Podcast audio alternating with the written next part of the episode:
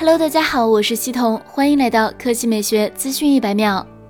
去年，腾讯将 Switch 引入中国内地，不过销量却一直上不来，主要是两个原因决定的。第一，游戏太少，而且太慢，到现在也只有《超级马里奥兄弟 U 豪华版》。马里奥赛车八豪华版和超级马里奥奥德赛三款游戏，据最新消息显示，Switch 大作《塞尔达传说：旷野之息》也已经在来的路上，而该游戏的商品信息已经出现在中国商品信息服务平台上，意味着国行版本《塞尔达传说：旷野之息》距离推出更近一步。作为 Switch 的护航大作，《塞尔达传说：旷野之息》推出后受到了极高的评价，其是任天堂游戏公公司出版发行的开放世界动作冒险游戏，为《塞尔达传说》系列游戏重头。续作的第十五部作品，本作游戏玩法多样，包含了狩猎、烹饪和骑乘等，同时拥有广袤的地图，而且都能用角色到达。